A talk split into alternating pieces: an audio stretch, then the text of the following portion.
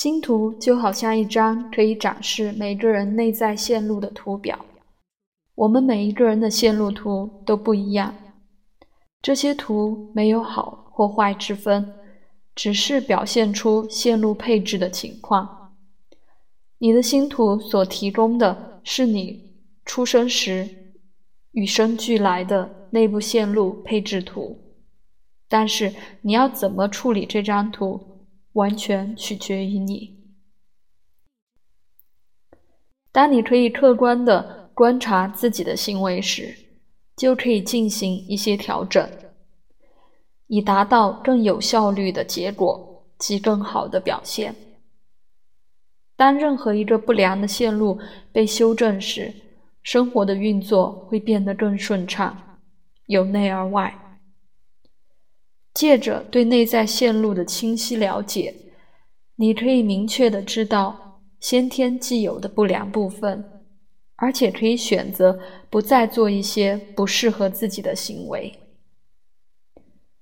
例如，如果一个人借观看他们的星图，客观的知道自己有以为什么事情都知道的倾向，而且会因此常表现出不耐烦或自以为是的态度，致使自己遭到孤立时。就如同当他们的北焦点落在双子座或第三宫的人常会有的问题。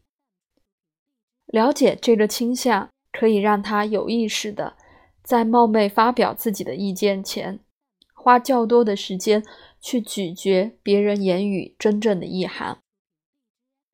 这一项简单的修正，可以为这个人的社交关系带来极大的转变。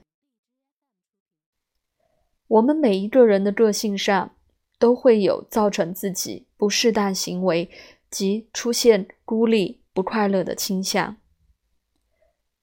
这一项小技巧可以发现我们自己的小毛病，并让自己有能力去避免。